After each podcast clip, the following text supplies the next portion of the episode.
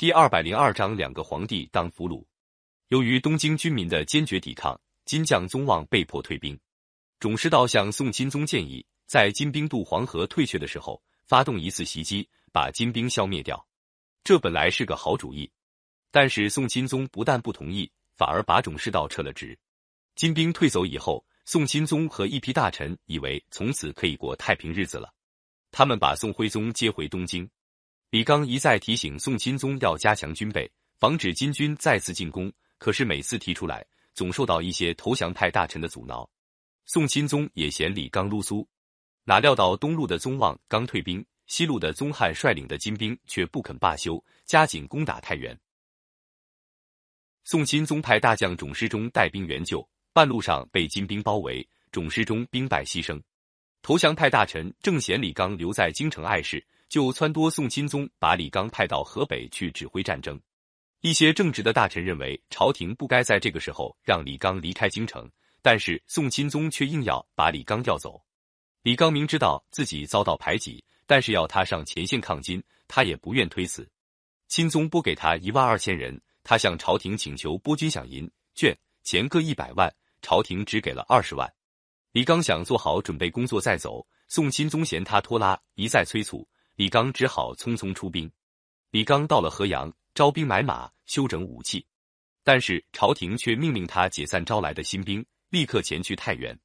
李刚调兵遣将，分三路进兵，但是那里的将领只接受朝廷指挥，根本不听李刚的调度。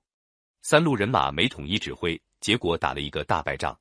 李刚名义上是统帅，实际上没有指挥权，只好向朝廷提出辞职。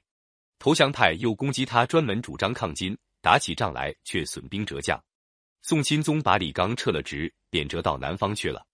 金朝君臣最怕李纲，现在李纲罢了官，他们就没有顾忌了。金太宗又命令宗翰、宗望进攻东京。这时候，太原城已经被宗翰的西路军围困了八个月。太原守将王炳率领军民坚决抵抗，金兵用尽一切办法攻城，都被王炳打退。日子一久，城里断了粮，兵士把牛马。骡子杀了充饥，牛马吃完了，就把弓弩上的皮革煮来吃。老百姓天天吃野草、糠皮，没有一个人投降。最后，太原城终于被金兵攻破。王炳带着饥饿的兵士跟金兵巷战之后，自己跳到汾水里牺牲。太原失守之后，两路金兵继续南下。各路宋军将领听到东京吃紧，主动带兵前来援救。宋钦宗和一些投降派大臣忙着准备割地求和。竟命令各路援军退回原地。这时候，在黄河南岸防守的宋军还有十二万步兵和一万骑兵。宗翰的西路军到了黄河北岸，不敢强渡。到了夜里，他们虚张声势，派兵士打了一夜战鼓。南岸的宋军听到对岸鼓声，以为金兵要渡河进攻，纷纷丢了营寨逃命。十三万宋军一下子逃得精光。宗翰没动一刀一枪，就顺利的渡过了黄河。宗望率领的东路也攻下大名，渡河南下。两路金兵不断向东京逼近，把宋钦宗吓昏了。一些投降派大臣又成天向宋钦宗嘀咕，说除了求和之外，没有别的出路。宋钦宗只好派他弟弟康王赵构到宗望那里去求和。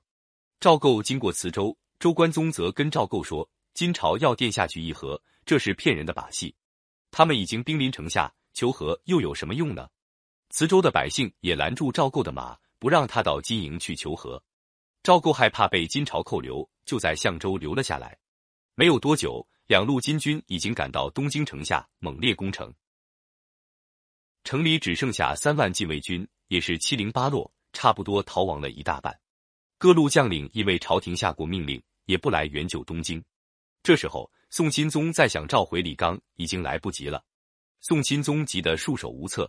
京城里有个大骗子，名叫郭京，吹嘘会使法术，只要召集七千七百七十九个神兵，就可以活捉金将，打退金兵。一些朝廷大臣居然把郭京当作救命稻草，让他找了一些地痞无赖充当神兵。到金兵攻城的时候，郭京和他的神兵上去一交锋，就全垮下来。东京城被金兵攻破，宋钦宗眼看末日来到，痛哭了一场。只好亲自带着几个大臣，手捧求降书，到金营去求和。宗翰勒令钦宗把河东、河北土地全部割让给金朝，并且向金朝现金一千万锭，银二千万锭，绢帛一千万匹。宋钦宗一一答应，金将才放他回城。钦宗回到城里，向百姓大刮金银，送到金营。金将嫌他太慢，过不久又把宋钦宗叫到金营，扣押起来，说要等交足金银后再放。宋钦宗派了二十四名官吏帮金兵在皇亲国戚、官吏、和尚、道士等家里彻底查抄，前后抄了二十多天。除了搜去大量金银财宝之外，把珍贵的古玩文物、全国州府地图档案也一抢而空。公元一千一百二十七年四月，宗翰、宗望和他们率领的金军俘虏了宋徽宗、钦宗两个皇帝和皇族官吏二三千人，满载着搜刮去的财物回到北方去。